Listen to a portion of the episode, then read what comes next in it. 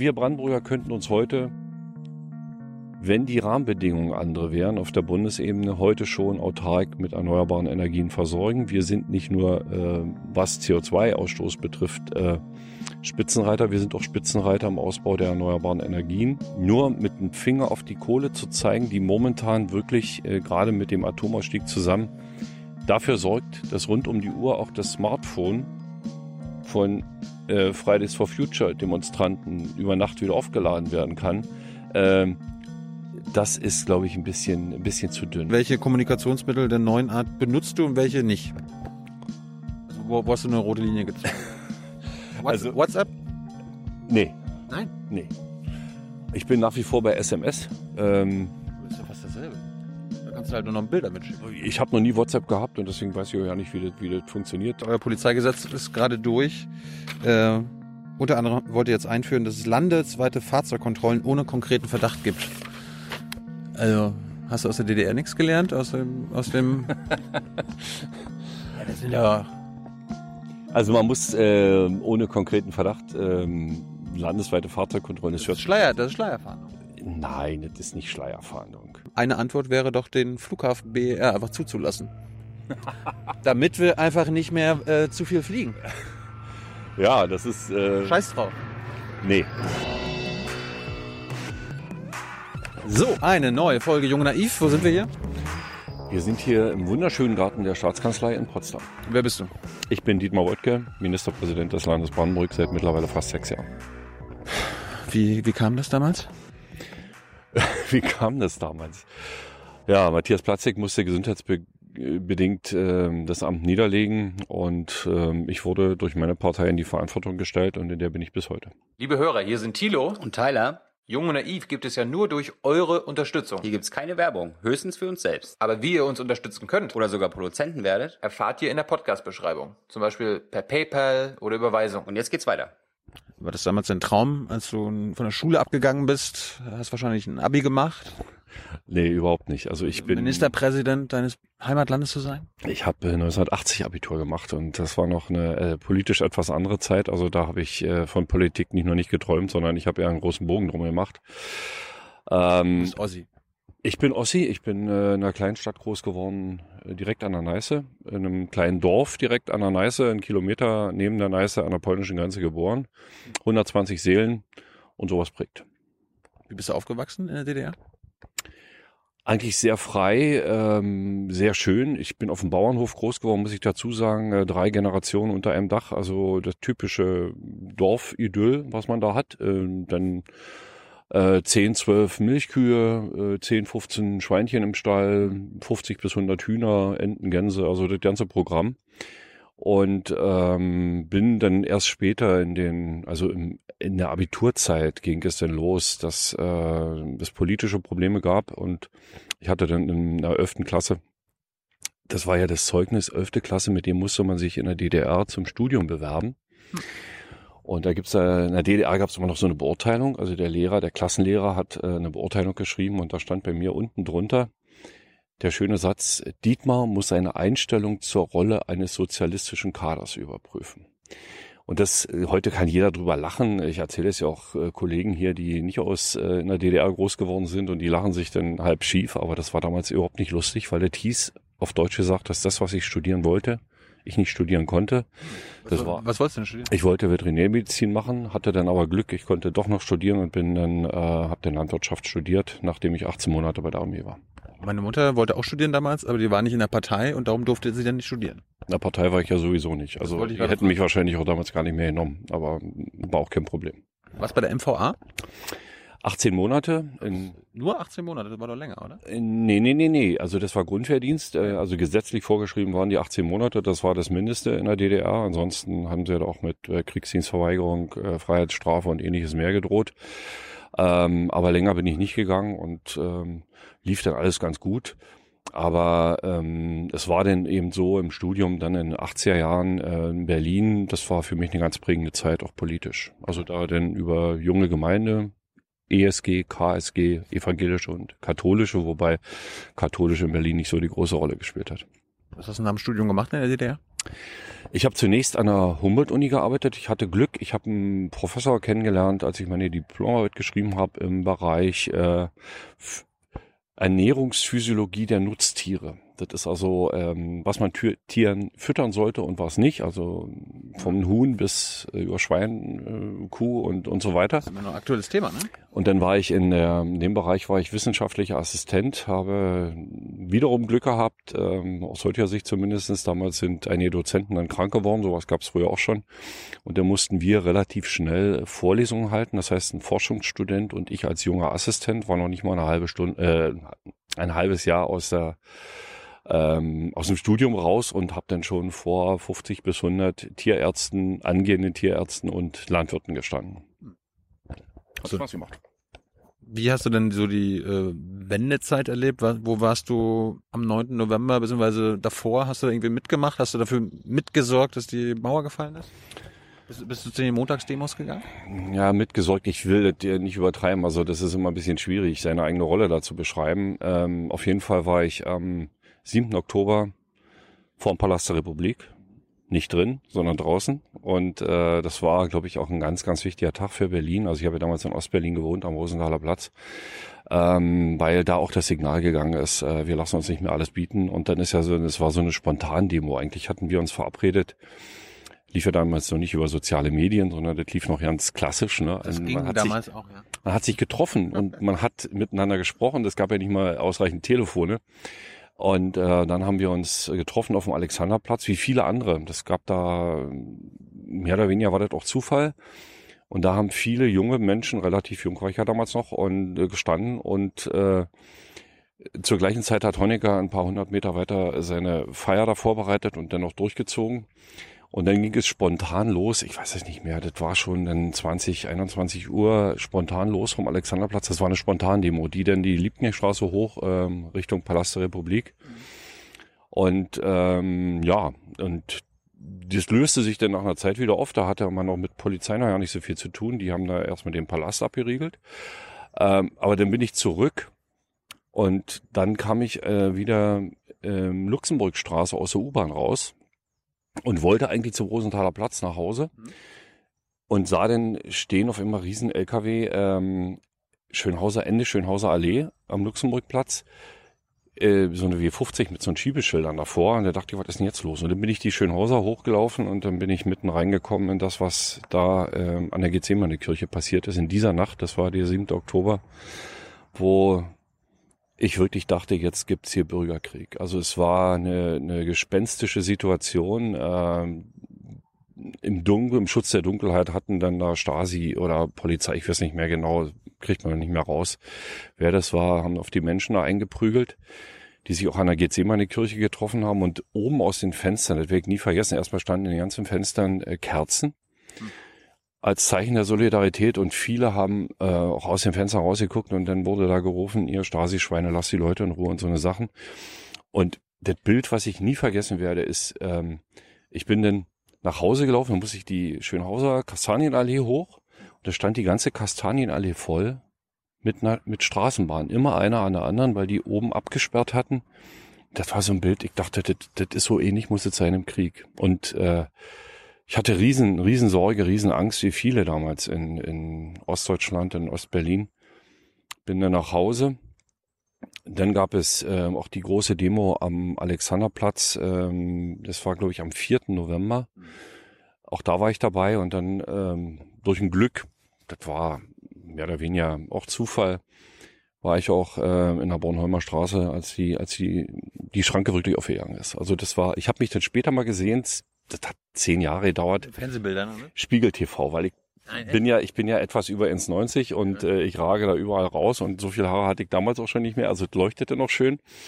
Und das habe ich aber auch erst zehn Jahre später habe ich die Bilder gesehen und äh, das war natürlich eine Nacht, also wir haben standen davor, das wurden Minute, Minute immer mehr Menschen und dann, ähm, dann haben sie genau das Falsche gemacht das ist ja auch in, in dem Film, äh, der es ein bisschen lustig darstellt, äh, so ein bisschen rausgekommen. Sie haben erste Leute durchgelassen, weil sie äh, DDR, ja, die Aufrührer lassen wir rüber und dann machen wir die Grenze wieder zu. Den haben sie in Pass, äh, in, in, aufs, aufs Ausweisbild gestempelt.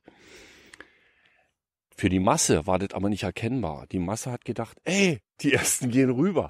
Und das wurde immer mehr und damit nahm der Druck noch weiter zu. Und dann ging ja irgendwann da, äh, Bornholmer Straße war das ja zuerst, äh, ging die Schranke auf. Und dann läuft, will ich auch nie vergessen, bin ich zuallererst, stand dann Oberfriedrich der Grenztruppen ähm, in Uniform. Da bin ich zu dem hin und habe gesagt, Mensch, äh, guter Mann, wenn ich jetzt hier rübergehe, komme ich dann noch wieder zurück. Das ist mir alles scheißegal, hat er gesagt. Und dachte, okay, dann bin ich rüber und drüben stehst du im Dunkeln. Das ist heute noch so. Wenn man heute die Bornholmer Straße hochfährt und fährt dann rüber, dann kommt erstmal 500 oder 700 Meter weiter ist eine Tanke. Und äh, weiter ist da nichts. Also haben, denkst du, Mensch, ja, Westen auch nicht alles so, äh, aber dann wieder zurück. Und was ich nie vergessen werde, ist in der Nacht, ich bin dann wieder äh, die Bornholmer runtergelaufen, da war unten ein kleiner Bäcker, kurz vor der Schönhauser. Und da stand ein Typ vor der Tür und hat gesagt, äh, rief da, letzter Bäcker im demokratischen Sektor. Da hatte der Bäcker wirklich den Laden aufgemacht und hat Pfannkuchen verkauft. Dann habe ich mir eine Tüte Pfannkuchen gekauft, bin nach Hause gefahren und habe erstmal eine Flasche Whisky aufgemacht, die mir die Westverwandtschaft zwei Jahre früher mal mitgebracht hatte. Die habe ich, dann dachte ich, jetzt ist der richtige Moment. Da war dann früh um drei oder halb vier. War eine tolle Zeit. Kam ja für alle Ossis irgendwie auch überraschend, dass das so friedlich und schnell dann doch gekommen ist. Was hast du gedacht, wie deine Zukunft aussehen würde in Brandenburg in den 90ern? Das war ja quasi was völlig Neues. Na, wie gesagt, ich war damals an der Humboldt-Uni und natürlich haben wir in der Humboldt-Uni, das äh, war ja schon ein starker politischer Einfluss an den Schulen, war schon groß, aber in den Universitäten eigentlich noch größer zu DDR-Zeiten. Und dann haben alle gehofft, äh, gerade in den Monaten auch nach dem Mauerfall, jetzt wird jetzt da ein ganz anderes Klima kommen und so weiter. Und auf einmal stellst du fest, äh, mh, es ändert sich eigentlich ja nicht so viel, nur dass die, die Querulanten waren zu DDR-Zeiten, schwerer zu kündigen waren, als sie jetzt zu kündigen sind. Und ich habe damals ähm, mich dann auch relativ schnell entschieden. Ich habe gesagt, ich will eigentlich in die Wirtschaft und bin dann damals ähm, schon März, April 90 nach Niederbayern gegangen. Und äh, Niederbayern war natürlich für jemand, der nicht nur in der DDR groß geworden ist, sondern auch ähm, in Berlin denn gelebt hat, viele Jahre. Das ist schon ein kleiner Kulturschock gewesen. Aber ich habe in der Zeit da wahnsinnig viel gelernt, wobei äh, eine Szene ist mir auch noch in Erinnerung, als ich habe meine erste Lohnsteuerkarte da gekriegt. In der DDR gab's ja sowas nicht. Und kriegst deine Lohnsteuerkarte und schreibst dann hin, bei mir äh, wahrheitsgemäß Evangele, äh, also EV Punkt. Und äh, ich habe auch gesagt, die haben mich angeguckt, als hätte ich geschrieben militanter Taliban. Äh, also es war, es gab da wirklich in Niederbayern, in der Ecke, wo ich war, das in der Nähe Dingolfing, ähm, weniger Evangelien als SPD-Mitglieder und das will was heißen. Wann bist du denn SPD-Mitglied geworden? Ich bin SPD-Mitglied geworden ähm, am Ende Juni 2000, äh, Ende Juni 1993, ähm, weil ich am 11. Juni hatte ich meine Doktorarbeit dann endlich verteidigt. Die hat ein paar Jahre gedauert. Ich hatte ja an der Humboldt-Uni angefangen. Dann habe ich gedacht, das geht alles ganz schnell, wenn du erstmal raus bist, Versuche hast, fertig und ja, dann hat es gedauert bis zum 11. Juni 93 und ich habe gesagt, vorher habe ich keine Zeit, äh, andere Dinge anzufangen und dann bin ich aber sofort in die SPD eingetreten. Warum? Ähm, Die, die Grünen gab's ja auch schon, Bündnis 90, äh, CDU gab's, FDP. Ja, CDU gab's. Die CDU war bei mir zu Hause, ähm, da bin ich ja eingetreten, ich war ja dann wieder im Forst. Ähm, die CDU war im Prinzip die CDU, die ich noch kannte aus DDR-Zeiten, weil meine Mutter war Ost-CDU-Mitglied. Und deswegen hatte ich auch da, ähm, wusste ich ungefähr, was da losgeht. Und ja, und die, die gleichen Leute haben da im, im Wesentlichen die vorher ähm, hinter Gerald Götting, das war der Ost-CDU-Vorsitzende, und Gerald Götting wieder hinter Erich Honecker hinterhergelaufen sind, die, die sind auf einmal äh, Fans von Helmut Kohl gewesen. Das fand ich immer ein bisschen gewöhnungsbedürftig. Und ähm, deswegen kam CDU für mich sowieso nicht in Frage. Und ich bin seit äh, den Tagen, wo ich angefangen habe, mich aktiver für Politik zu interessieren, das war so mit 14, 15, Helmut Schmidt-Fan gewesen. Und deswegen war das für mich auch keine allzu große Frage, in, welche Partei ich eintrete. Welchem, auf welchem Menschenbild machst du Politik? Basierend auf welchem Menschenbild? Ist das immer dasselbe wie damals? Ich glaube, dass ähm, gerade die, die ostdeutsche Erfahrung äh, vielleicht äh, ganz, ganz wichtig ist, weil uns es noch näher ist, was äh, oder die Frage, was, was bedeutet Freiheit? Was bedeutet, äh, sich frei entscheiden zu können? Was bedeutet es, eine unabhängige Justiz zu haben. Zum Beispiel, ich habe ja gesagt, die, die Geschichte mit dem Zeugnis ist ja nicht nur mir so gegangen, es ging vielen so. Ähm, oder oder äh, auf Arbeit benachteiligt zu werden, weil du politische Ansichten hast und du hast keinerlei Chance, dich ähm, rechtlich mit einer unabhängigen Justiz dagegen zu wehren. Also das, was Freiheit, Demokratie und Menschenrechte sind, ich glaube, das weiß jemand, der in einer Diktatur groß geworden ist, äh, ganz besonders zu schätzen. Hast du damals gedacht, dass du, wenn du 93 eintrittst, dass du 20 Jahre später Ministerpräsident und, und Landeschef deiner Partei werden würdest? Ich habe das äh, damals, als Matthias Platzek mir das gesagt hat, dass er mich vorschlagen will, ähm, da habe ich äh, dran gedacht, ein paar Jahre früher habe ich mal gesagt, Mensch, äh, Innenminister, das ist alles ganz kompliziert und guck doch mal, vielleicht findest du noch jemand besseren oder so. Ich sag, bist du vollkommen irre, du kannst jetzt nicht ein halbes Jahr machen und dann holen wir wieder einen anderen. Also äh, ich wusste, es wird ein, ein ganz schwer, der schwerste Job, den ich bisher hatte. Es ist mit Abstand die größte Verantwortung. Aber es ist auch ähm, auf der anderen Seite so, dass man hat schon viel, man trifft so viele Menschen, man hat so viele positive Erlebnisse. Also es ist auch ein, ein großer, ein, eine große Freude dabei. Und das ist, ähm, ich habe immer gesagt, du kannst es genauso lange machen, wie du jeden Tag ähm, fröhlich aufwachst und sagst, ich freue mich auf den Tag und äh, wenn es mal irgendwann nicht mehr so ist, dann kannst, kann man sowas nicht mehr machen. Das sind ja 14, 16 Stunden Tage. Anders hält man es auch nicht durch. Also erklär unseren naiven Zuschauern mal, was ein Unterschied ist zwischen einem Ministerpräsidenten in einem Bundesland und der Bundeskanzlerin. Also vergleich mal die Macht. Was kannst du, was sie kann und was kannst du nicht, was sie kann? Also erstmal haben äh, beide, glaube ich, äh, beide Arten von Tätigkeit äh, ein hohes ein hohes Ärgerpotenzial. Also man ärgert sich jeden Tag. Ich glaube, auch der Bundeskanzlerin geht es da nicht viel anders über Dinge, die vielleicht nicht so laufen, wie man es will. Was die Bundeskanzlerin betrifft, ist es natürlich anders als hier bei uns in Brandenburg oder in Niedersachsen oder in Bayern. Sie trägt Verantwortung für ganz Deutschland und das ist natürlich aus einer anderen Sicht wieder ein bisschen schwieriger. Ich könnte mir das in dieser Art und Weise nicht vorstellen, das sage ich ganz offen, weil es mir ganz wichtig ist, zu den Menschen hinzufahren, mit den mit Unternehmern zu reden. Also ganz äh, das macht sie ja auch mit Unternehmern reden. Das macht sie, aber äh, du kriegst es natürlich nicht so genau hin, wenn du für äh, mehr als 80 Millionen Menschen Verantwortung trägst, als wenn hier in Brandenburg zweieinhalb Millionen. Das ist überschaubar. Und ähm, das Schöne ist auch, wenn man im Land unterwegs ist, man trifft immer immer wieder gleiche Menschen, die sich engagieren für das Land und ähm, ja und der der Unterschied in der Arbeitszeit. Ähm, ich habe Hochachtung vor ihrer, vor ihrer Tätigkeit. Ich muss sagen, also die Arbeit, die sie leistet, man kriegt es ja, wir kriegen es vielleicht noch ein bisschen näher mit, weil wir hin und wieder mal bei ihr sind. Mhm. Aber da kann man nur den Hut ziehen und sagen, das ist natürlich äh, nicht nur unwahrscheinliche ähm, Fleiß, der dahinter steckt, sondern auch eine unwahrscheinliche Disziplin. Und das wird häufig auch in der Öffentlichkeit so ein bisschen verkannt. Und bei uns ist es, ja, mittlerweile sind es, ähm, hat sich wahrscheinlich auch in den letzten Jahrzehnten noch mal ein bisschen geändert. Das sind schon 14, 16 Stunden Tage, die auch ich habe. Du hast gerade die Unternehmen angesprochen. Äh, es ist ja bekannt, wer so bei im Kanzleramt ein- und ausgeht, die Autoindustrie. Es gibt andere große, der BDI, die haben einen sehr leichten Zugang. Wer hat denn hier in Brandenburg den leichtesten Zugang zu dir? Also welche Lobby liegt dir am Herzen? Beziehungsweise welche Lobby macht dir am meisten Stress? Also wir haben äh, Brandenburg ohnehin zu, ich glaube, zu den meisten haben wir relativ gute Beziehungen. Es gibt einige Unternehmen, die haben direkte Ansprechpartner hier in der Staatskanzlei. Ich sag mal ein Beispiel ist Rolls-Royce. Also wir haben da eine sehr, sehr gute Entwicklung. Das heißt, äh, da wird dann direkt angerufen. Andere haben direkt den Draht zum Wirtschaftsministerium. Das funktioniert auch gut. Was wollen die, wenn die anrufen? Es geht meistens darum, dass man erstens Informationen hat über das, was das Unternehmen plant. Das ist ja nicht nur in Brandenburg, sondern äh, die Zentrale sitzt ja in Großbritannien. Das ist jetzt gerade vor dem Hintergrund Brexit äh, ganz entscheidend. Mhm.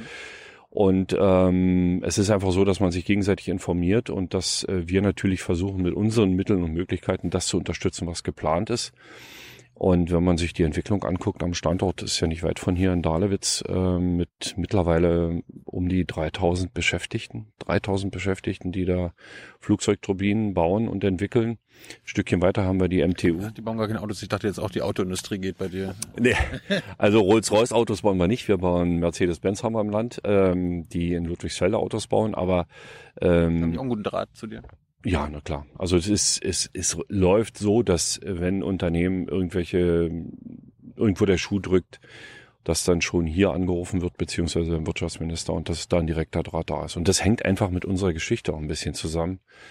Wir sind jetzt Gott sei Dank bei einer Arbeitslosigkeit von 5, äh, Prozent. Ähm, bis als ich Ministerpräsident geworden bin vor sechs Jahren, hatten wir noch über 10 Prozent. Mhm. Und das ist so diese ähm, Geschichte eigentlich seit Anfang der 90er Jahre, dass diese ganzen Fragen Arbeitsplätze, Beschäftigung, gute Arbeit, das ist heute noch ein stärkeres Thema, eine ganz, ganz herausgehobene Rolle spielen in Brandenburg.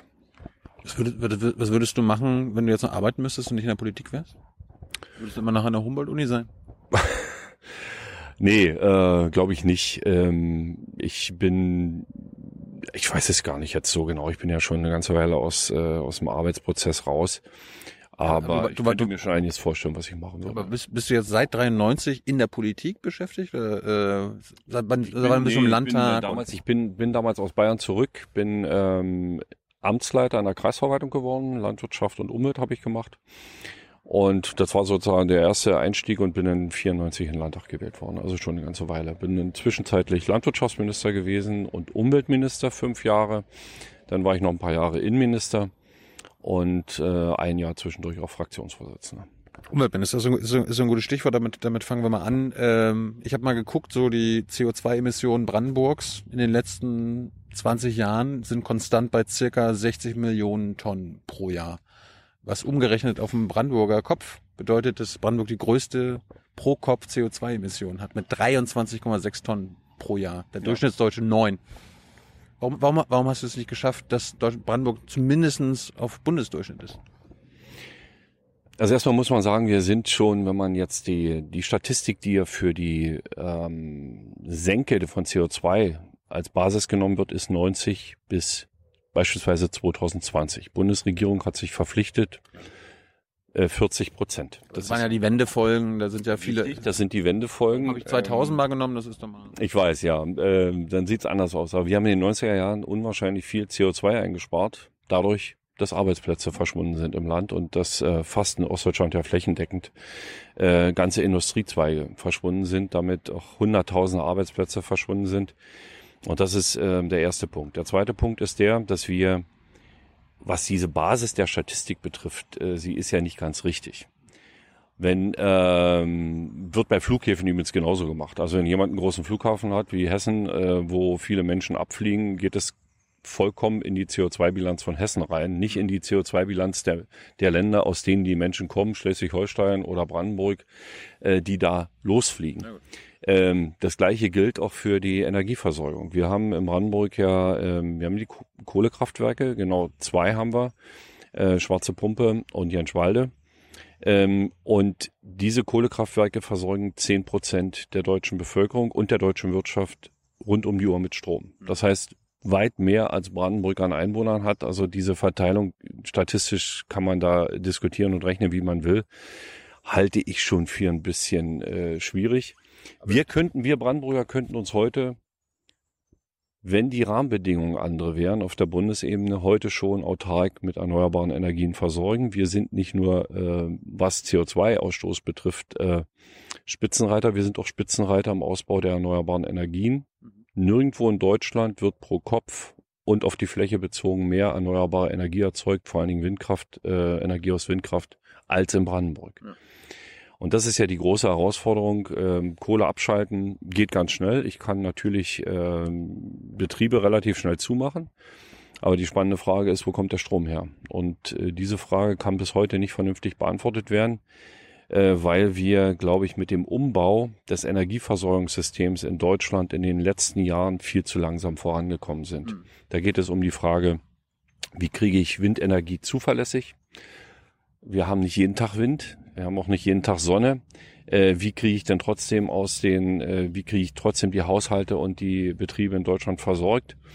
Und der zweite Punkt, und da bin ich fest davon überzeugt, dass es richtig ist, wir müssen stärker dezentrale Lösungen haben für die Energieversorgung. Das heißt, Stadt Potsdam will bis 2050 klimaneutrale Stadt sein. Klimaneutrale Stadt heißt, sie müssen ihre gesamte Energie irgendwie aus erneuerbaren Quellen bekommen. Und jetzt ein Konzept zu machen, statt Potsdam mit dem Umland gemeinsam. Ich brauche dafür so und so viel Windkraftanlagen. Ich brauche vielleicht auch noch äh, ein Biomassekraftwerk. Ich brauche dieses und das. Das muss der Weg sein der Zukunft. Übrigens ähm, habe ich in den letzten Monaten viele Gespräche geführt, auch mit Wirtschaftsunternehmen. Ähm, Sie alle wollen erneuerbare Energien heute schon im Produktionsprozess haben, um damit nach außen zu gehen. Das heißt, die Länder mit einem hohen, mit einer hohen Produktion an erneuerbaren Energien, so wie Brandenburg, ähm, haben die beste Basis auch für die zukünftige klimaneutrale Wirtschaftsentwicklung. Und da bin ich stolz drauf. Windkraft, Solar, sagst du, ihr seid führend. Ja. Trotzdem geht da ja noch eine, eine Menge mehr. Ich habe mal mit den Scientists for Future Leuten gesprochen, was dann so für Brandenburg noch so alles, was dann noch so geht, neben den ganz normalen Ausbau von Windkraft, Windrädern, Solarmodule. Da wurde mir gesagt, na, hier die äh, bei den Kohleabbaugebieten, da könnte man ja besondere Projekte machen. Da könnte man mega äh, Windräder bauen. Man könnte äh, mega Sonnenmodule dahinstellen, weil der Vorteil ist, da sind schon die Leitungen. Ich bin nicht nur an der Neiße groß geworden, äh, sondern ich bin auch einen Kilometer neben dem Tagebau in Schwalde groß geworden. Der ist nämlich auf der anderen Seite von meinem Dorf aus gesehen, in dem ich als Kind gewohnt habe. Und ähm, es ist natürlich äh, von außen betrachtet, ach super, da habt ihr ja die Flächen und dann könnt ihr da einfach alle zubauen.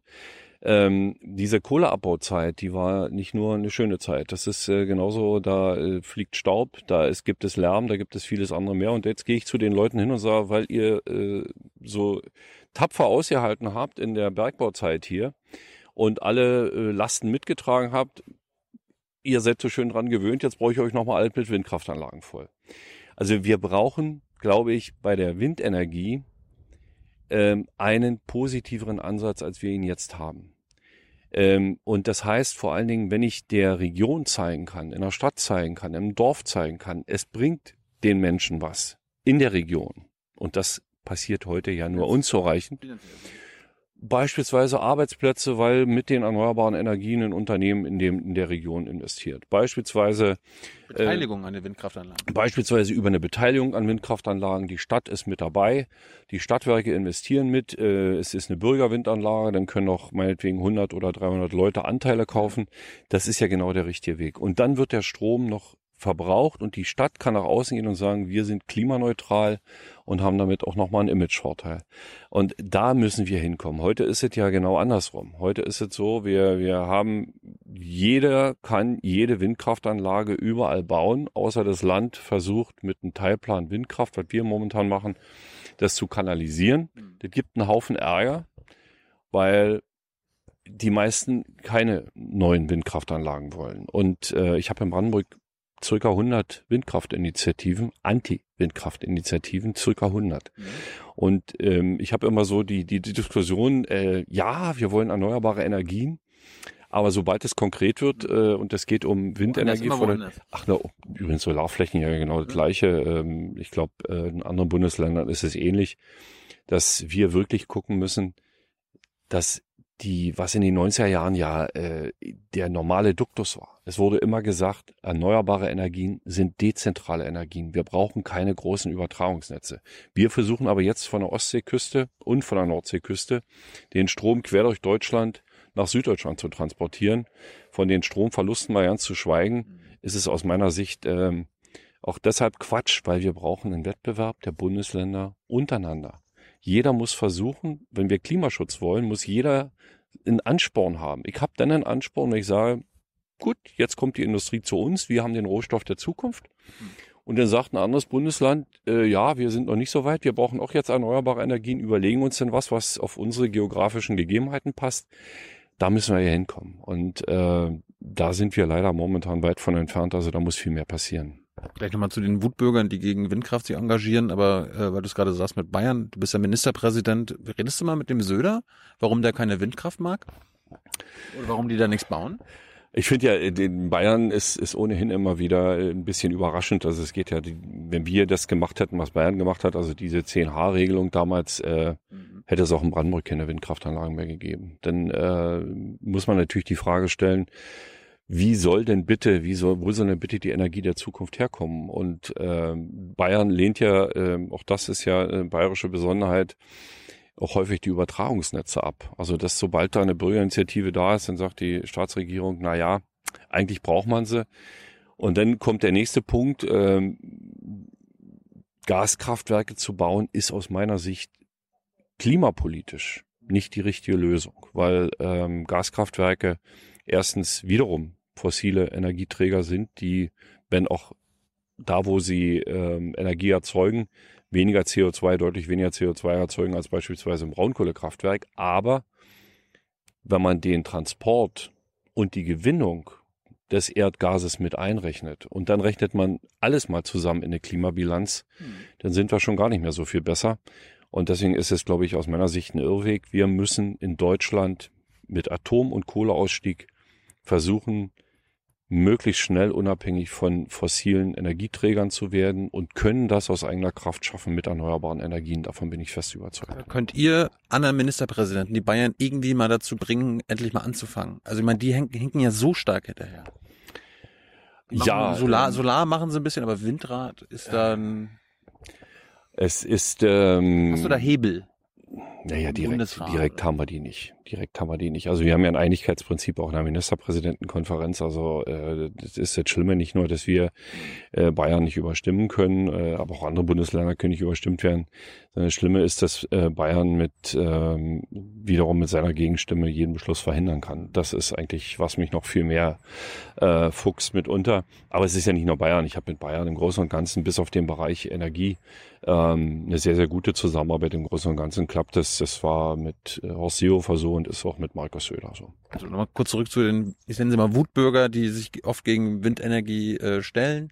Wie geht man damit um? Ich meine, wir wissen alle, es muss mehr Windräder immer noch geben für die zukünftige Ausrichtung. Wie hast du da mittlerweile mit den Jahren eine Strategie gefunden, wie man die besänftigen kann oder vielleicht sogar zu Fans von Windkraft machen kann? Das ist wie immer im Leben. Also wenn jemand, ähm, es gibt Menschen, die kann man überzeugen. Es gibt Menschen, äh, die erwarten denn, dass wir was tun. Wir haben jetzt äh, übrigens eine Windkraftabgabe eingeführt, die den Kommunen zufließt, in denen die Windräder stehen. Äh, für neu gebaute Windräder gibt es eine Abgabe an die Kommune zusätzlich. Äh, ist aber nur ein kleiner, ein kleiner Schritt. Was wir brauchen, ist wirklich die Entscheidung auf der kommunalen Ebene. Und ich glaube, wenn es so ein bisschen von der oberen Ebene runterkommt, wir haben ja momentan eine Bundesregelung, Bundesbaugesetzbuch Paragraph 35, ich will das jetzt ja nicht zitieren, aber da steht drin, dass eine Windkraftanlage äh, zur Erzeugung erneuerbarer Energien gebaut werden kann im Außenbereich, unabhängig, was die Gemeinde dazu sagt. Und das hebelt aus meiner Sicht ähm, ein Stück weit die Demokratie aus, dass nämlich der Bürgermeister vor Ort genauso wenig dagegen oder dafür tun kann, ähm, wie, wie jeder einzelne Bürger in dem Ort. Und das ist äh, dieses Gefühl der Ohnmacht. Das ist, was viele Leute auch ähm, wütend macht. Ich muss es ganz ehrlich so sagen. Und also da eine Mitwirkung zu erlauben, hängt noch mit einem anderen Punkt zusammen. Wir bauen heute nicht mehr Windkraftanlagen mit 100 Meter Höhe, wir bauen sie heute mit 250, 260 Meter Nabenhöhe, in Teilen zumindestens. Und da muss es natürlich auf der Gemeindeebene eine Mitsprache geben. Ähm, okay, wir bauen hier 10 oder 15 Windkraftanlagen, aber bitte nicht höher als meinetwegen 120 Meter. Das könnte alles auf der Gemeindeebene passieren. Deswegen haben wir da eine Bundesratsinitiative gemacht. Ich hoffe sehr, dass wir da weiterkommen, weil ich glaube, das ist genau der richtige Weg. Und da wird es auch eine Gemeinde geben, die sagt, ich will das ja nicht. Okay. Aber andere, glaube ich, werden da schon, äh, wir sind da viel weiter äh, in der Bevölkerung, als viele denken. Nochmal kurz zum Kohleausstieg bist ja, bist ja gewöhnt, das Thema. Äh, die SPD war immer lange Zeit die Partei der Kohle. Ähm, jetzt müsste ja quasi zur Partei des Kohleausstiegs werden. Die Schülerinnen und Schüler, die sind ja auch sauer. Die sind jetzt keine Wutbürger, würde ich mal sagen, aber die sind ja sauer quasi auf äh, Ministerpräsident wie du, wie dich, die sagen, na, wir müssen nicht vor 2030 raus. 2038 ist jetzt ein akzeptabler Kompromiss. Was müssen die Schülerinnen und Schüler, die dann irgendwie noch äh, sagen oder wie, wie müssen sie sich überzeugen, damit du sagst, das muss jetzt aber sein? Ich diskutiere ja auch fast täglich. Gestern Abend erst wieder mit Schülerinnen und Schülern. Gestern Abend war es ein junger Mann aus der evangelischen, aus dem evangelischen Gymnasium, wenn ich es richtig erinnere, Neuropin. Ähm, genau über das Thema reden wir. Und ähm, es geht natürlich um Klimaschutz und wir sind weitere Schritte gegangen. Im letzten Jahr ist beispielsweise ein Block im Kraftwerk Genschwalde, es wurde öffentlich gar nicht so berichtet, in die Kraftwerksreserve gegangen. Ein Block von sechs, also ein Sechstel weniger Punkt CO2. In die Kraftwerksreserve gegangen, aber auf der anderen, die andere Seite der Medaille ist, da kann man aus äh, Klimaschutzgründen drüber jubeln. 600 Menschen gehen nach Hause. Das heißt, 600 Arbeitsplätze sind verschwunden. Und da das Unternehmen hat jetzt alles aufgefangen, es sind alles Ältere und die gehen dann in die Rente und, und werden ähm, vernünftige Sozialpläne sind da. Also äh, aus dieser Sicht ist es nicht das Drama, aber für die Region ist schon ein Drama, dass 600 junge Menschen nicht wieder neue Beschäftigung finden. Dieses Jahr geht äh, Ende des Jahres der zweite Block vom Kraftwerk in Schwalde. Dann haben wir im Kraftwerk in Schwalde ein Drittel weniger CO2-Ausstoß. Äh, der geht Ende diesen Jahres in die Kraftwerksruhe, äh, beziehungsweise in die Kraftwerksreserve. Und ähm, also die, die stehen dann da und könnten im Notfall wieder reaktiviert werden. Also die müssen unterhalten werden, aber es arbeitet niemand mehr da. Mhm. Da sind schon über 1000 Arbeitsplätze weg. Und die Frage ist jetzt neben Klimaschutz, wir müssen Klimaschutz mit einer positiven Botschaft und einer positiven Wirtschaftsentwicklung verbinden. Das ist die Herausforderung für Deutschland. Wir haben vorhin über die 90er Jahre gesprochen ähm, klimaschutzmäßig Ostdeutschland vorbildlich, ähm, alle Betriebe zugemacht oder ein Großteil der Betriebe zugemacht, Leute nach Hause geschickt, super Klimaschutz, äh, aber so funktioniert's ja nicht. Ja. Wir müssen ja in Deutschland erreichen, dass ähm, wir mit dem Klimaschutz, den wir machen, andere Länder dafür interessieren und andere dazu bringen, dass sie es nachmachen. Das heißt, Wirtschaftswachstum mit Klimaschutz zu verbinden. Bisher war es immer so in Deutschland, dass wenn die Wirtschaft sich gut entwickelt hat, ähm, Konjunktur ging nach oben, stieg der Ausstoß an Klimagasen an. Wenn die Wirtschaft sich schlecht entwickelt hat, siehe Ostdeutschland damals, ging's runter. Und daraus, da müssen wir raus. Wir müssen also im Zuge der äh, ganzen Diskussion jetzt auch im Klimaschutz ähm, eine Diskussion führen, wie kann Deutschland mit der Wirtschaft klimaneutraler werden, wie können die Regionen klimaneutraler werden, und wie können wir vor allen Dingen auch im Bereich beispielsweise Verkehr, Infrastruktur mhm. äh, weiter vorankommen? Denn ähm, nur mit dem Finger auf die Kohle zu zeigen, die momentan wirklich äh, gerade mit dem Atomausstieg zusammen dafür sorgt, dass rund um die Uhr auch das Smartphone von äh, Fridays for Future Demonstranten über Nacht wieder aufgeladen werden kann. Ähm, das ist, glaube ich, ein bisschen, ein bisschen zu dünn. Und wir würden auch nicht weit kommen, weil auch die Länder neben uns erstens gar nicht in der Lage sind, uns mit Strom zu versorgen. Und zweitens, ich brauche ja nur bei mir in der Region, ich habe gesagt, ich äh, bin an der polnischen Grenze groß geworden, guckst nach drüben, dann siehst du, es werden neue Kohlekraftwerke geplant und, äh, und oder in Frankreich äh, neue Atomkraftwerke gebaut. Und das kann ja nicht die Zukunft sein. Aber es wird ja auch immer wieder betont, diese 20.000 Arbeitsplätze. Das sind Schicksale, menschliche Schicksale, um die muss man sich kümmern, gar keine Frage. Gleichzeitig wissen wir am besten so, so schnell es geht. Man kann nicht von heute auf morgen die abschalten, aber am besten so schnell es geht. Ja. Warum denkt man sich eine an, was anderes aus? Warum, ich meine, es, wir reden jetzt von Milliardenhilfe vom Bund, der schnürt da auch ein Paket. Warum sagt man nicht, äh, wir können ja genau ausrechnen, wie viele Menschen das sind. Bis, keine Ahnung, 2038 planen wir das und wir machen für die Menschen ein Grundeinkommen. Die bekommen, keine Ahnung, 5000 Euro bis 2038, diese 20.000 Menschen. Da kommt man wahrscheinlich sogar billiger bei weg, als wenn man äh, jetzt 40 Milliarden Paket schnürt. Das ist, äh, es ist relativ egal. Äh, ich, ich will ja den Menschen nicht Geld bezahlen dafür, dass sie zu Hause sitzen. Das hat ja. ja. nicht nur, es hat ja nicht nur eine finanzielle Komponente. Es gibt ja auch eine soziale Komponente. Die können sich ja trotzdem die machen, einen anderen Job. ihre Arbeit gerne, die arbeiten gerne mit den Kollegen zusammen und sie wissen auch, dass sie eine sehr wichtige Arbeit leisten und das ist auch, was mir fehlt. Eine sehr schädliche Arbeit. In der heutigen Diskussion fehlt mir auch der Respekt dafür. Das äh, würde ich mir wünschen, das würde vielleicht auch viele Diskussionen ein bisschen einfacher machen, wenn eben nicht nur äh, mit dem Finger auf Menschen gezeigt wird, die mit ihrer Händenarbeit dafür versorgen, dass wir äh, dafür sorgen, dass wir rund um die Uhr Strom haben. Und ähm, ich kenne viele persönlich, ich bin mit denen in die Schule gegangen. Und äh, das heißt, ich stehe auch in, in ständigem Kontakt auch zu Hause. Ich wohne ja da auch in der Ecke. Also das, was wir jetzt haben, ist ein schrittweiser Ausstieg. Ich halte den auch für richtig, ich halte den für verantwortbar. Aber diesem schrittweisen Ausstieg muss der schrittweise Aufbau neuer Arbeitsplätze folgen. Das heißt, den muss ich schon vorher haben. Und ähm, wir haben jetzt da, sind da jetzt sehr, sehr gut auf dem Weg äh, mit großen Unternehmen. Ich habe äh, jetzt auch mit der Deutschen Bahn da eine sehr gute Vereinbarung getroffen. Also wir kommen da Schritt für Schritt voran. Aber jetzt zu sagen, äh, wir schalten erstmal alles ab, ich meine, ähm, Sichern die wirtschaftliche Zukunft der Menschen?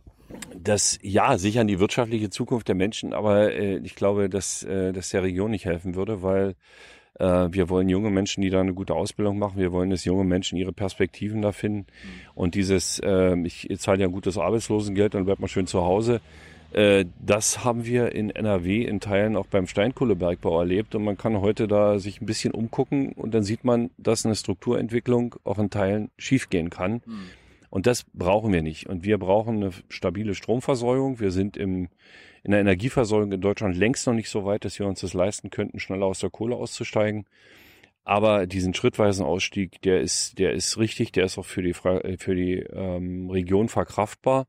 Und der heißt aber immer noch, dass circa 50.000 Menschen, das sind ja weit mehr als die 7.000, das sind ja indirekt Betroffene ähm, mindestens 50.000 und ihre Familien in großes Maß an Unsicherheit haben. Weil viele, die heute 30 sind oder die 25 sind oder 28 sind, die da momentan arbeiten, werden in den nächsten Jahren, spätestens in 10, 12 Jahren, irgendwas anderes in einem anderen beruflichen Umfeld machen. Und das bringt natürlich eine gewisse Unsicherheit mit sich. Und das bringt auch leider, was wir feststellen, in der Region äh, auch ein großes Verhetzungspotenzial mit sich. Dann wird da gesagt, ja, äh, speziell von einer Partei, wir, die, mit uns baggern wir 100 Jahre weiter Kohle ab und so weiter. Also bei aller Liebe. In den 40er Jahren wäre sowieso Schluss gewesen. Und für die Region ist das, was wir jetzt äh, mit dem Bund erreicht haben, da muss ich auch mal Danke sagen Richtung Bundesregierung. Wir ärgern uns ja hin und wieder mal. Ähm, aber was wir da erreicht haben bis heute, ähm, das ist wirklich toll und das ist eine richtig große Chance für die Region und wiederum ein Beispiel für andere Regionen in Deutschland, die diese Strukturentwicklung auch brauchen. Also sind wir jetzt quasi am Limit angekommen? Also äh, brauchen die Fridays for Future Kids äh, nicht mehr weiter demonstrieren, weil es es geht nicht mehr? Du, du hast alles Ich rausgeholt? finde das, ich finde das toll. Also ich, äh, also, also, ich jetzt, also wenn jetzt ein grüner Ministerpräsident Brandenburg regieren würde, der könnte da auch nicht mehr machen als du. wir haben ja einen grünen Ministerpräsidenten in Deutschland. Ja, aber in Brandenburg noch nicht. Nee, aber gucken Sie sich doch mal, äh, ja, deswegen sage ich ja, äh, aber ich finde äh, schön, dass Sie die Bemerkung gemacht haben. mich duzen. Danke. Äh, bitte, mache ich gerne. Äh, Entschuldigung. Aber äh, wir haben Also einen das, aber wir das haben hört sich an, als ob, ihr das Maximum rausgeholt habt. Wir sind, ähm, ich glaube, schon sehr gut, trotz vieler Anwürfe, Angriffe und Diskussionen im Land, äh, was den Ausbau erneuerbarer Energien betrifft. Viel besser als Baden-Württemberg. Es geht um Kohleausstieg. Ja, der Baden-Württemberg hat ja keine Kohle, aber äh, das ist ähm, be- beim Kohleausstieg spielt eine Rolle, dass wir wirklich eine stabile Energieversorgung in Deutschland brauchen. Wir können nicht schneller raus. Und äh, ich will es nicht riskieren, dass wir hier 24 Stunden oder 48 Stunden äh, in großen Teilen Deutschlands ohne Strom da sitzen. Und ich glaube, das würde vielleicht einige Diskussionen auch wieder ein bisschen versachlichen. Apropos abgehängt. Du hast ja die 90er angesprochen und der Kohlekompromiss. Jetzt das erste, als der Kohlekompromiss klar wurde, die, als die Kommission das vorgestellt hat, da wurde ja wieder gesagt, okay, wir fangen im Westen zuerst an. Der Osten äh, muss später abschalten.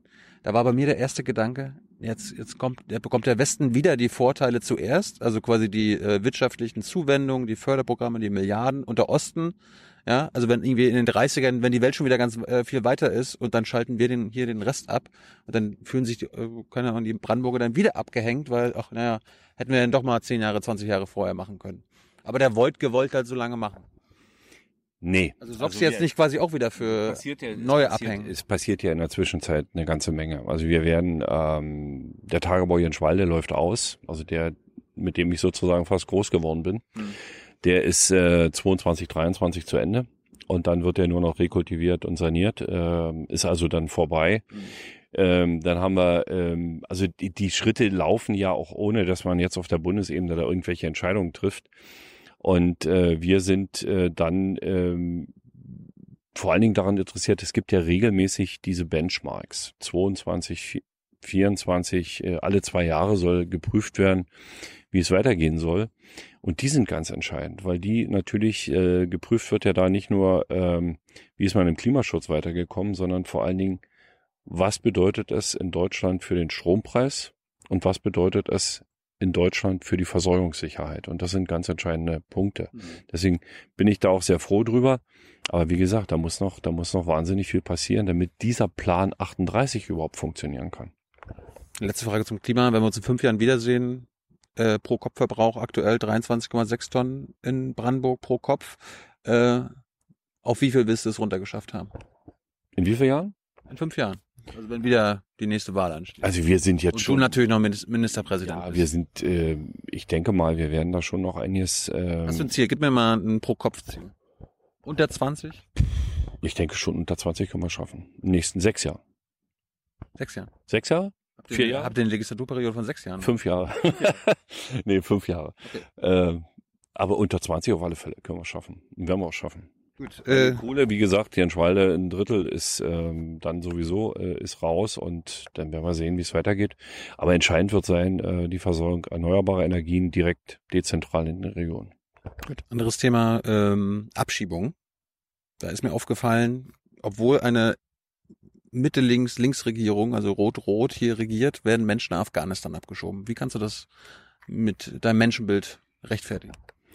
Also was wir, äh, wir haben Menschen nach Afghanistan abgeschoben, ähm, die ähm, Straftäter waren. Das ist in der Tat so. Ähm, und es ist natürlich im Einzelnen immer eine schwere Entscheidung.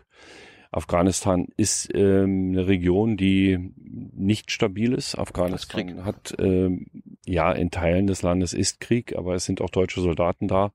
Also Weil- weil ich, ich war selber öfter in äh, öfter. Ich war zweimal in Afghanistan. Also waren auch da, wir haben es ja. gezeigt. Es ist ähm, ein Land, in dem ich äh, nicht gerne zu Hause wäre. Auf der anderen Seite ähm, glaube ich, dass es auch richtig ist, hier Grenzen zu ziehen äh, und zu sagen, dass im Interesse vor allen Dingen der Menschen, die zu uns gekommen sind, dass auch jemand, der hier schwere kriminelle Straftaten begeht, natürlich auch ähm, im extremsten Falle fürchten muss, dass er das Land wieder verlassen muss. Auch das muss ich ganz klar sagen. Wir müssen Regeln durchsetzen.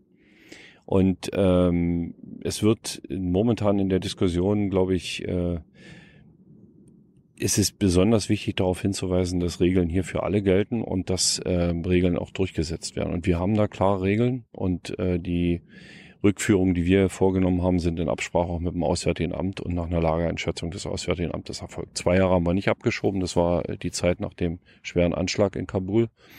Aber ich glaube, dass ähm, wir hier schon dafür sorgen müssen, dass es ähm, erstens klare Regeln gibt. Punkt zwei, dass es im extremsten Falle zur Rückführung kommt, aber dass wir Punkt drei auch ähm, motivieren, Menschen sich hier zu integrieren, sich einzubringen ähm, und vor allen Dingen nicht straffällig zu werden. Und ich bin ganz klar dafür, dass wir den Weg gehen und sagen, ähm, jeder, der sich hier, egal wo er herkommt, egal mit welchem Grund er mal hergekommen ist, wer sich in die Gesellschaft äh, gut integriert, wer einen Beruf lernt, wer für sich se- seinen Aufenthalt selber aufkommen kann und keine Straftaten begehen kann, der muss eine Chance haben, auch in Deutschland bleiben zu können. Das ist meine feste Überzeugung und das ist ja auch die Diskussion, die wir mit der Wirtschaft jeden Tag führen. Wir reden über, über Fachkräfte, die fehlen. Also da macht es wenig Sinn, jemand, der gut integriert ist, Deutsch spricht, dann irgendwohin zurückzuschicken. Aber nochmal ganz kurz, also du sagst, Straftäter sind ja wahrscheinlich alles Männer. Gibt es bei dir so eine Grenze? Also das müssen immer Männer sein oder könnte auch quasi eine Straftäterin abgeschoben werden? Oder was ist mit 16-Jährigen, die wir könnten ja auch schon straffällig werden, Geld sind ja aber quasi noch jugendlich. Also wo machst du bei dir eine Grenze?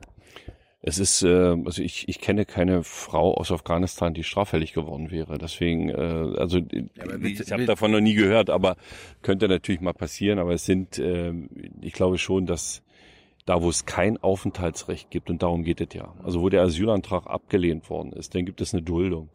Und dann gibt es noch eine Straftat. Dass dann keiner, kein Mensch mehr in Deutschland oder wenige nur noch Verständnis dafür haben, dass so jemand dann auch noch weiter hier im Land bleiben kann. Ich glaube, da ist es wichtig, ähm, dann auch zu zeigen, dass der Staat funktioniert. Es gibt eben in Deutschland Regeln, es gibt Rechtsnormen und die müssen eingehalten werden, auch von uns. Ihr habt ja äh, auch neue Rechtsnormen geschaffen, apropos Rechtsstaat und so weiter. Euer Polizeigesetz ist gerade durch. Äh, unter anderem wollt ihr jetzt einführen, dass es landesweite Fahrzeugkontrollen ohne konkreten Verdacht gibt. Also, hast du aus der DDR nichts gelernt? Aus dem, aus dem. ja, das sind ja Also man muss äh, ohne konkreten Verdacht ähm, landesweite Fahrzeugkontrollen. Das, das ist Schleier, das ist Schleierfahndung. Nein, das ist nicht Schleierfahndung. Das ist, äh, ich, ich glaube, ohne konkreten Verdacht heißt äh, nicht, dass ein Polizist ohne konkreten Verdacht äh, Fahrzeuge anhalten kann. Wir hatten bisher diese Regelung und sie hat sich bewährt ähm, entlang der polnischen Grenze aufgrund der Situation Grenzkriminalität. Wir hatten in diesen Regionen teilweise eine ein Drittel höhere Kriminalität, speziell im Kfz-Bereich, betrifft andere Bundesländer Sachsen oder MacPom in ähnlicher Art und Weise in den letzten, äh, ja, im Prinzip nach ähm, EU-Beitritt äh, von Polen. Ähm, das hat sich da bewährt und wir haben das Ganze ausgeweitet. Jetzt aber kein Polizist äh, hält ein Auto an, ohne dass es einen konkreten Verdacht gibt. Aber warum, warum habt ihr das jetzt immer geändert? Weil wir uns gesagt haben, dass das diese. Konnte da, 30, das konnte er wahrscheinlich vorher auch schon? Ähm, ja, natürlich kann Polizei ein Auto anhalten, äh, muss allerdings dann hinterher äh, diesen Verdacht äh, genau belegen können. Und ja. in dem Falle ist diese, diese Belegpflicht nicht mehr ganz so groß, sondern es kann auch äh, hier schneller reagiert werden. Ich glaube schon, dass das äh, vernünftig ist. Die Menschen im Land wollen ein großes Maß an innerer Sicherheit und ich äh, genauso wie ich da unterwegs bin, ich bin voller Vertrauen zur Brandenburger Polizei. Das muss ich ganz ehrlich sagen. Ich war auch ein paar Jahre Innenminister und äh, volles Vertrauen. Die Kollegen, ja, ja, die Kollegen verdienen unsere Rückendeckung. Ich habe auch äh, übrigens immer wieder die Rechtsnorm haben wir immer wieder überprüfen lassen. Das heißt nicht die Rechtsnorm selber, sondern die Anwendung durch die Polizei.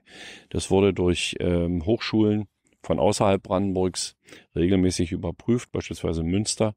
Und es gibt dann eine Evaluation, die wird dem Landtag zugeleitet und der Landtag zieht daraus seine Schlüsse. Aber die Brandenburger Polizei, das kann man sagen, ist mit ihren Befugnissen sehr verantwortungsvoll umgegangen.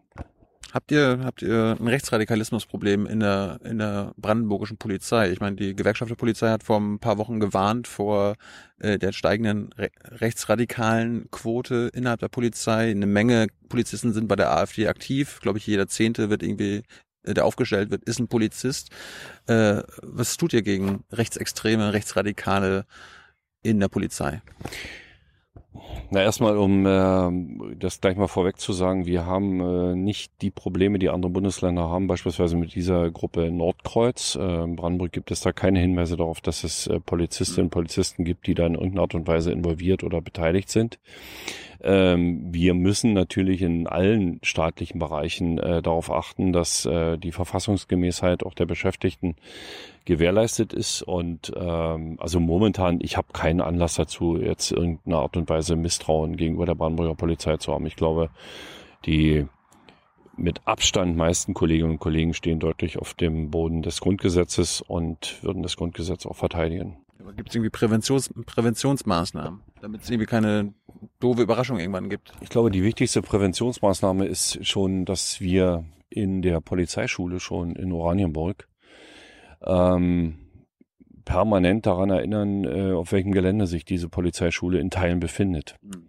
Das ist das Gelände des ehemaligen KZ Sachsenhausen. Und damals ähm, in den Gesprächen noch mit den Opferverbänden mhm. Sachsenhausen wurde vereinbart, als wir die Polizeischule neu gebaut haben, ähm, dass dieser Teil in der Ausbildung, also diese Geschichte, die deutsche Geschichte, die schreckliche deutsche Geschichte mit KZs, mit Verfolgung, mit Holocaust eine ganz besondere Rolle schon in der Ausbildung von Polizistinnen und Polizisten in Brandenburg spielt.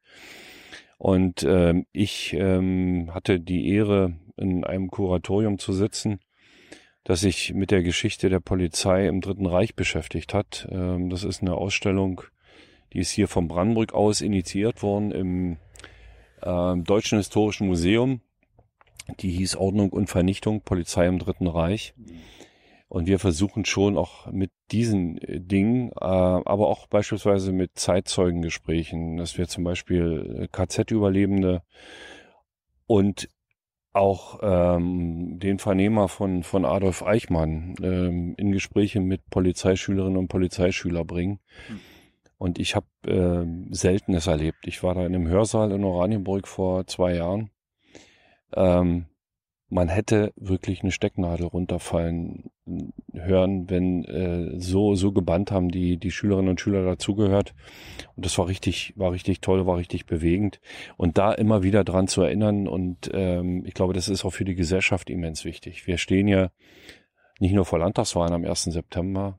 Der 1. September ist auch 80 Jahre äh, Beginn des Zweiten Weltkriegs und nächstes Jahr am 8. Mai haben wir 75 Jahre friedliches Europa. Ähm, zumindest was äh, den Zweiten Weltkrieg betrifft. Und ähm, das ähm, sind alles Daten, an die muss man erinnern. Und es ist schon so, man merkt das heute auch so ein bisschen, dass so Sachen, naja, so nicht mehr, nicht mehr so, so viele Zeitzeugen da sind, dass nicht mehr so oft drüber gesprochen wird, dass es doch ein bisschen weiter weg ist. Und deswegen ist es immens wichtig, da immer wieder dran zu erinnern. Übrigens nicht nur im Bereich der Polizei, auch in den Schulen und äh, in vielen, vielen anderen gesellschaftlichen Bereichen. Und ich habe ähm, vor sechs Wochen, vor sieben Wochen ungefähr war es in, in Bad Freienwalde an dem sowjetischen Ehrenmal gestanden. Das wurde neu gestaltet, es wurde rekonstruiert und es wurde neu eröffnet. Und ich habe da gemeinsam mit dem russischen Botschafter gestanden und das Besondere war, ich kenne das ja von Kindheitstagen an, also sowjetische Ehrenmäler, wir haben mehr als 50 in Brandenburg. Es sind normalerweise Ehrenmäler für unbekannte Soldaten. Und da haben die Soldatinnen und Soldaten, die haben ihren Namen zurückgekriegt und ihr Geburtsdatum. Und dann steht man davor und liest dann ein 18-Jähriger, 19-Jähriger, ein 20-Jähriger, der da gefallen ist. Und dann so in dem Moment schoss mir da auch einiges durch den Kopf. Dann habe ich gesagt, Mensch, werden wir unserer Verantwortung auch vor der deutschen Geschichte gerecht? Und das ist eine Frage, die ich mir dann persönlich stelle, aber die wir uns vielleicht auch als Gesellschaft stellen müssen. Dass wir dürfen das nicht vergessen, was damals passiert ist. Und ähm, dass jetzt wieder Menschen im Land unterwegs sind, die offen rechtsextreme Positionen vertreten und äh, eine Partei äh, mindestens zweistellige Umfrageergebnisse hat, die äh, sich nicht von diesen Positionen distanziert, sondern äh, sie hinnimmt und teilweise selber damit auch provoziert, das ist schon sehr beunruhigend.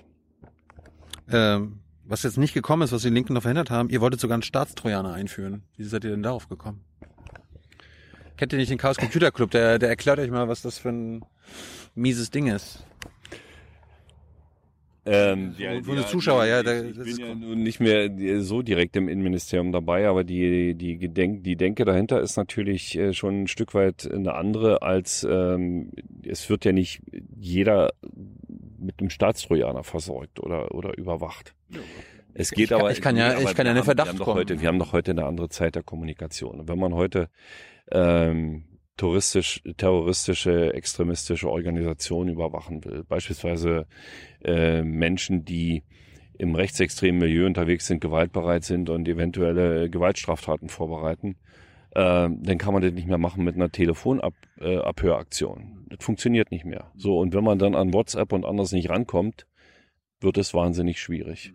Und dass wir das Ganze, was da fehlt, ist natürlich das Ganze nach Gericht, richterlicher Anordnung. Das heißt, immer erst, wenn man zu Gericht geht und diese Aktion sozusagen dann vom Gericht sanktioniert wird, kann man es tun. Nicht vorher, nicht ohne. Und das war die Diskussion, die wir geführt haben.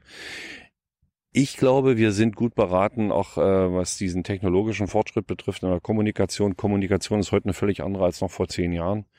Und wenn die Polizei da nicht Schritt halten kann und Verfassungsschutz ist sie in Teilen blind und das können wir uns in der heutigen Zeit nicht leisten. Aber Kommunikationsmittel, welche Kommunikationsmittel der neuen Art benutzt du und welche nicht?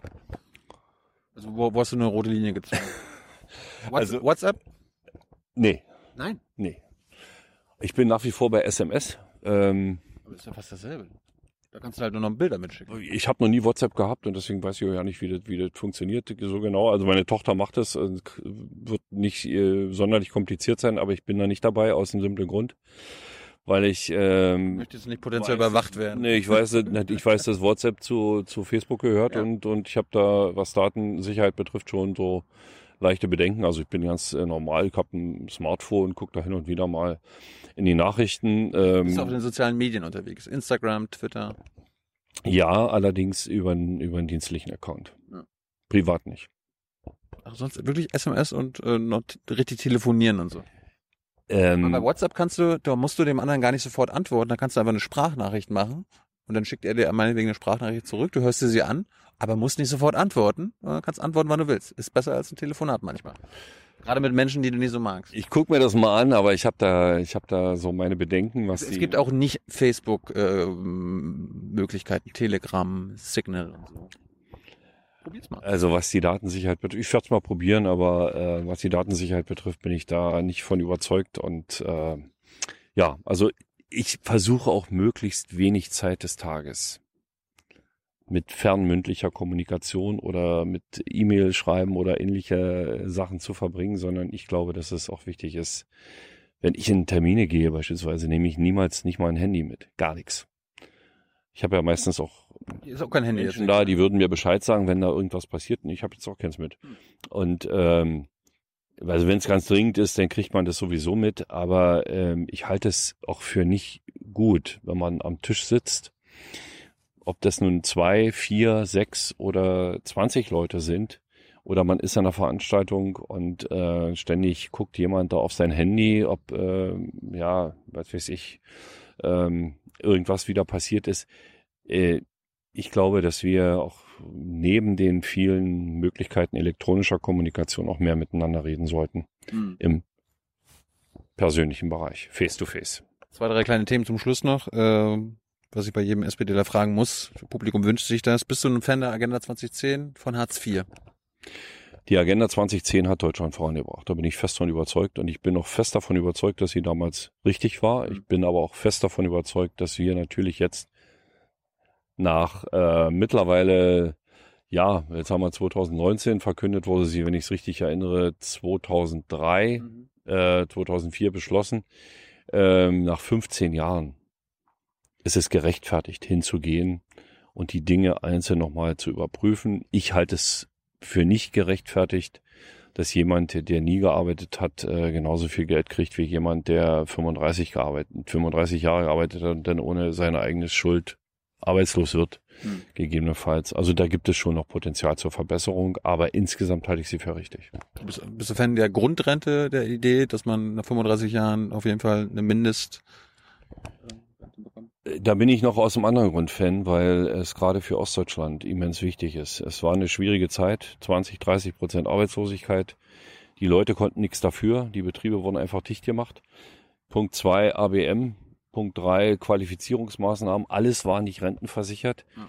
Und die Generation, die gerade Ostdeutschland in den 90er Jahren wieder aufgebaut hat, äh, kriegt, würde jetzt ohne Grundrente eine Rente kriegen zwischen 500 und, und 700 Euro. Ja. Und das sollten wir uns nicht leisten, sondern ich glaube, jeder Mensch, der 35 Jahre gearbeitet hat, muss eine vernünftige Rente kriegen, von der er leben kann. Und deswegen Grundrente auf alle Fälle ja. Und ja ohne Bedürftigkeitsprüfung. Und der Mensch, der 33 Jahre gearbeitet hat, der nicht.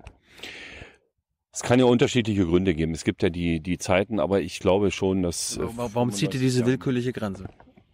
Ja, 25 Jahre. willkürlich, So willkürlich ist die Grenze ja nicht. Ja, aber also, das ist doch automatisch, da fragt man sich doch automatisch, ja, was mit 34 Jahren? Ähm, ja, mit 34 Jahren, man muss sich, man muss sich die Zeiten angucken, man muss sehen, was da äh, ist, aber ich glaube, 35 Jahre Also du bist noch flexibel? Bist du noch flexibel? Rentenversicherungszeit, äh, es geht ja darum, dass Menschen in die Rente auch eingezahlt haben. Es ist eine Solidarversicherung, jeder zahlt ein. Und das muss natürlich gegenüber auch denen gerechtfertigt werden, die eingezahlt haben, die vielleicht 45 Jahre eingezahlt haben. Auch das gibt es ja. Und äh, deswegen glaube ich schon, dass da eine, eine Mindestversicherungszeit auch dabei sein sollte. Und wenn man dann ähm, im Bereich äh, der Dinge, die man selber nicht beeinflussen konnte, da Ausnahmen macht, dann äh, können wir da gerne drüber diskutieren. Aber erstmal ist wichtig, dass wir die Grundrente kriegen. So, viele äh, sind Fan von der Idee eines bedingungslosen Grundeinkommens. Bist du davon auch ein Fan? Kann man, kann man dich dafür gewinnen? Eigentlich nicht. Ich bin äh, da nicht, nicht so fest von überzeugt. Ich bin nicht davon überzeugt, dass es äh, funktionieren kann, weil ich glaube, eines da unterschätzt wird, das war schon das Problem von Erich Honecker im Sozialismus, äh, der Egoismus des Menschen. Ganz simpel und ganz schnell gesagt. Erklär's mal. Ähm, das heißt ganz simpel gesagt, äh, dass Menschen das auch sehr schnell ausnutzen werden und ausnutzen können, wenn sie die Möglichkeit dazu haben. Und äh, ich kenne ja die Idee, es gibt das Grundeinkommen und dann geht jeder, macht dann trotzdem was, weil er das soziale Bedürfnis dazu hat. Und ja, ähm, das ist so ein bisschen, hört sich das bei mir an, äh, wie das, was ähm, ähm, Marxismus, Leninismus im real existierenden Sozialismus der DDR erzielt worden ist. Äh, aber den Egoismus des Menschen hat noch niemand aushebeln können. Aber ich meine, das soll ja eine Antwort darauf sein, dass durch die Digitalisierung jede Menge Jobs wegfallen. Ja, also Autobau, weißt du ja auch, Ja, da braucht man, also braucht man, braucht man nicht mehr zehn in der Fabrik, sondern einem am Band. Äh, Du musst ja den, deinen, deinen Brandenburgern, Brandenburgerinnen irg irgendwann sagen, äh, durch die Digitalisierung werden eine Menge Jobs verloren gehen. Es gibt noch so viel zu tun. Äh, es gibt so viel Bedarf an Arbeit. Ich denke mal an die ganzen sozialen Berufe. Ich denke an den Bereich der Pflege, wo wir, wir werden alle älter, Gott sei Dank, und äh, können uns darüber freuen, aber damit ähm, steigt natürlich auch die Anzahl der Menschen, die Unterstützung brauchen. Ich denke an den Bereich der Kindererziehung. Äh, junge Erzieherinnen, Erzieher werden gebraucht, meinetwegen auch Ältere und, und oder auch Leute, die da hingehen und sagen, ich mache da ein paar Stunden. Also jetzt zu sagen, äh, setz dich mal zu Hause hin und wenn du mal Lust hast, dann machst du was und wenn du keine Lust hast, machst du halt nix. Äh, das halte ich nicht für die richtige, die richtige Variante und äh, dass da immer in Aufwand mit verbunden ist, auch Arbeit Freude machen soll, dass es andere Arbeitsmodelle für die Zukunft geben wird, davon bin ich fest überzeugt. Aber äh, jetzt zu sagen, äh, bleib mal schön zu Hause, wir überweisen jeden Monat das Geld und du wirst dann schon genügend arbeiten für das Geld, das halte ich für ein bisschen utopisch. Wo wir gerade bei Wirtschaft sind, du hast vorhin auch nochmal gesprochen, wie, äh, wie wichtig Wirtschaftswachstum ist. Die Schülerinnen und Schüler haben ja auch, die mahnen ja auch an, dass die Ursache für diesen krassen Klimawandel ja unser Wach- Wachstumswahn ist. Das ist jetzt nicht nur Deutschland, das ist nicht nur Brandenburg, das ist die ganze Welt. Wir sind ein, ein es ist ein kapitalistisches System. Müssen wir da nicht langsam raus? Also wäre es nicht an der Zeit, wenn hier Dietmar Beuth gesagt, wir wollen das erste wachstumsunabhängige Bundesland werden. Naja, die wachstumsunabhängig ist ein bisschen schwierig, weil äh, die aber je, je mehr die Wir- Wirtschaft wächst, desto mehr die äh, Wirtschaft, wenn die Wirtschaft nicht mehr wächst, wächst auch nicht mehr der Wohlstand. Und das wäre die erste Diskussion, die man führen muss, nämlich äh, man muss vom Ende her diskutieren. Man damit muss wächst, man damit muss wächst sagen, aber auch nicht die Klimaschäden. Man Äh, muss die dann Klima sagen, dann äh, bleiben die Gehälter gleich, dann müssen aber auch möglichst die Kosten gleich bleiben. Ähm, also da ist schon äh, jetzt zu sagen, einfach kein Wachstum mehr. Das halte ich schon für äußerst schwierig, es, kommt- weil es kommt ja darauf an, wer wächst. äh. Also wenn, wenn Wind, Windrad äh, in der äh, Wirtschaft wächst, Solar wächst, also alles, was nachhaltig ist, äh, kann ja weiter wachsen, muss ja sogar wachsen. Ist ja noch so, so in den Kinderschuhen. Aber die klimaschädlichen da können wir uns Industrie. ja sehr schnell darauf einigen. Also wenn wir Wirtschaftswachstum muss zunehmend klimaneutral erfolgen. Es muss mit Konzepten erfolgen, die klimaneutral und ökologisch sind. Und, äh, und das hinzukriegen, das ist die eigentliche Herausforderung für die deutsche Wirtschaft für die kommenden Jahre und Jahrzehnte. Und ähm, dazu braucht es Konzepte, dazu braucht es Technologie. Aber ich glaube, gerade wir in Brandenburg haben da beste Chancen. Letzte, letztes kurze Frage, weil pa passt perfekt auf deine letzte Antwort. Äh, eine Antwort wäre doch, den Flughafen BER einfach zuzulassen. Damit wir einfach nicht mehr äh, zu viel fliegen. Ja, das ist äh, Scheiß drauf. Nee, den werden wir eröffnen, weil wir ähm, Flugverkehr auch äh, nach wie vor brauchen werden. Äh, das, das Fliegen. Krass äh, umweltschädlich. Es ist krass umweltschädlich. Es ist auch ein Missverhältnis zwischen dem, was äh, für einzelne Verkehrsmittel bezahlt werden muss. Also äh, da glaube ich eher noch äh, liegt das Problem auch auf der Bahnseite, dass wir wirklich endlich wieder dahin kommen müssen, dass Bahnverkehr in Deutschland attraktiver wird, dass mehr ausgebaut wird, dass es schneller geht auch. Und ähm, wir können ja den Menschen, äh, wenn man jetzt hingeht und sagt, wir diskutieren über die CO2-Steuer für Autos in Malchin oder in Forst oder irgendwo und dann habe ich Leute, ich habe 350.000 Menschen in Brandenburg, die pendeln.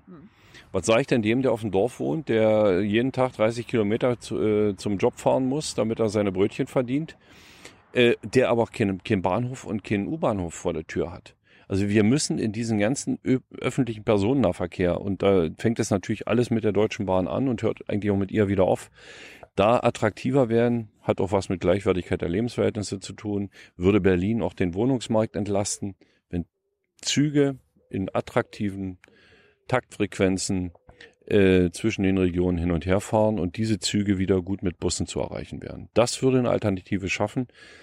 Wenn die Alternativen nicht da sind, so wie es heute in großen Teilen ist, ähm, dann werden die Menschen auch eine CO2-Steuer beispielsweise auf Benzin und Sprit als Ungerechtigkeit empfinden und äh, dagegen sein. Auf der anderen Seite könnte, kö- könntest du ja dafür sein, dass man die Billigflugtickets verbietet oder so unattraktiv macht, dass sie nicht mal Billigflüge sind.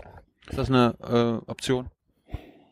Also billig äh, Wettbewerb äh, gibt, wird es weitergeben. Im, 19 Euro nach Mallorca, Ja, das ist doch nee, pervers. äh, das, äh, ja, das, das stimmt ja auch meistens nicht. Also wenn man äh, 19 Euro das Ticket bucht, dann sind ja da steht da das Kleingedruckte noch drunter.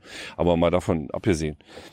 ich rede davon so echte, echte Preise, ne? Es ist Ist, ähm, Im Flugverkehr äh, kann es so äh, auf die Art und Weise nicht weitergehen. Das ist, ist vollkommen klar, dass man da eine vernünftige, äh, eine, eine umweltgerechtere Besteuerung braucht. Das liegt auf der Hand. Äh, auch um andere Verkehrsmittel attraktiver zu machen, wie beispielsweise die Bahn. Aber Voraussetzung ist ja natürlich, wenn ich den Flugverkehr jetzt in, in die eine Ecke stelle, dann muss die Bahn natürlich auf der anderen Seite liefern.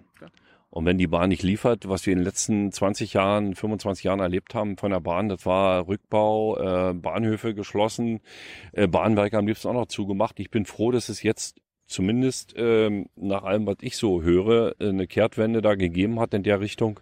Und da muss die Deutsche Bahn noch äh, weiter besser werden. Personennahverkehr und übrigens noch schlimmer der Güterverkehr.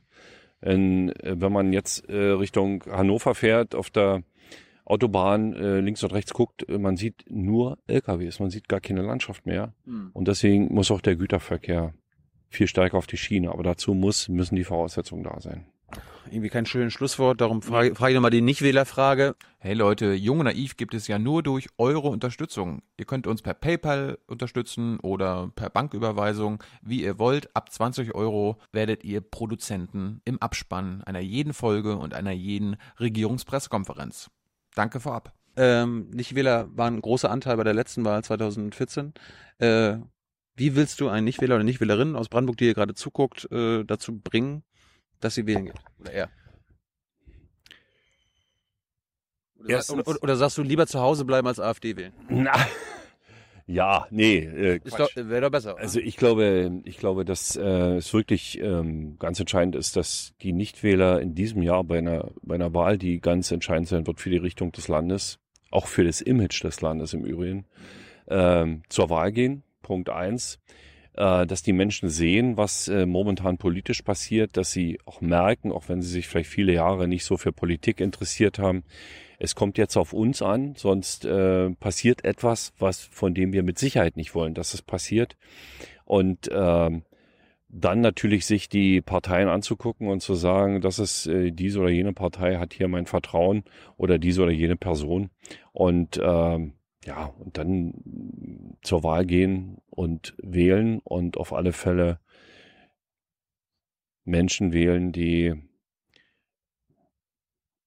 dafür stehen, dass sich das Land gut weiterentwickelt, dass das Land ein solidarisches Land bleibt, ein Land, das zusammenhält bleibt und nicht ähm, Hetzer und Rechtspopulisten zu wählen. Das wäre mein Wunsch.